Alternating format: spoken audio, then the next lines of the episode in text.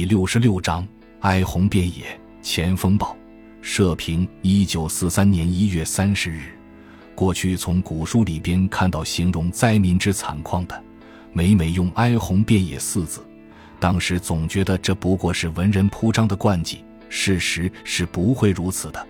可是这次笔者从伏牛山之北到伏牛山之南，穿过了四五百里的山道，眼中所看到的，真令人见之伤心，闻之酸鼻。古人所谓“哀鸿遍野”。实不足以壮其万一。伏牛山中要说起来，今年秋季的庄稼还算较好的，因为平地欠收颗粒不见，而山里边则尚有二三成收成，所以很多灾民都向山里边逃。他们最初满以为到那里可以有办法，殊不知山里也一样闹饥荒，只不过比平地轻一点。可是树叶、野果、柿子、酸枣。已早被收罗一空了，结果逃进去的没有办法，只有再转回来。而平地有的不知道，还是仍旧往山里边去。从这里来往交织的灾民之流中，他们行路的方式完全是用挑子，丈夫挑着家具同不能走路的孩子，后面跟着七同较大的孩子。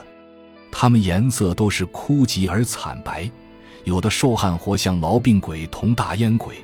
简直是一架骷髅，蒙了一张皮，根本失去了人形。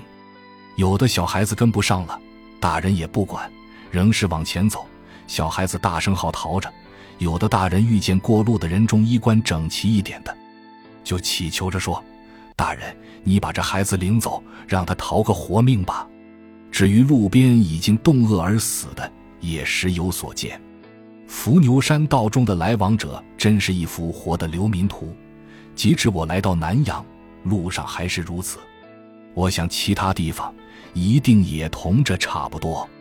他们在家乡不能等着饿死，要到外乡希望着能逃个活命，找条生路。但哪里有生路？流离转徙，最后还是不免饿死。我看到这种情况，心中对世事觉得非常怀疑。朱门酒肉臭，路有冻死骨，这种话一点也不假。一般妇人为什么这样缺乏同情心？同时更想到这种惨况究竟是谁为之？孰令知之？这固然由于天灾之流行，而大半是因为人谋之不臧，在灾前没有丝毫的预防，到灾后又没有妥善的救济。呼吁尽管呼吁。而所谓赈款之类，真无异于望梅止渴。到现在，灾民还没有沾到一点实惠，以至于死者不知凡几。不过死者已矣，而待死为死者尚可以救活，亡羊补牢尚未晚。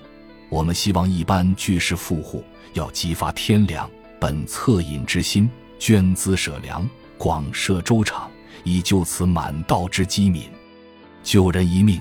胜造七级浮屠，所谓行善积福，则及后世无过于此者。同时，更盼望行政官吏本爱民如子之心，报人积己积之志，在不妨碍法令原则下，尽可能的因时因地而设法予以救济。我们深觉得“诚”之一字最为重要。孔子说：“人远乎哉？我与人斯人知矣。”现在我敢说，大部分的官吏对救灾不曾具有十二分的诚心，只觉得自己处了这样地位，似乎是有点责无可待，所以不能不敷衍敷衍。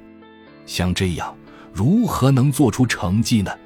大学中讲：“如保赤子，心诚求之，虽不忠亦不远矣。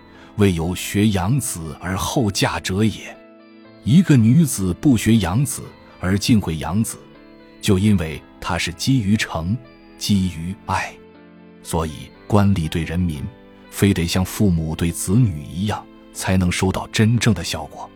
老吾老以及人之老，幼吾幼以及人之幼。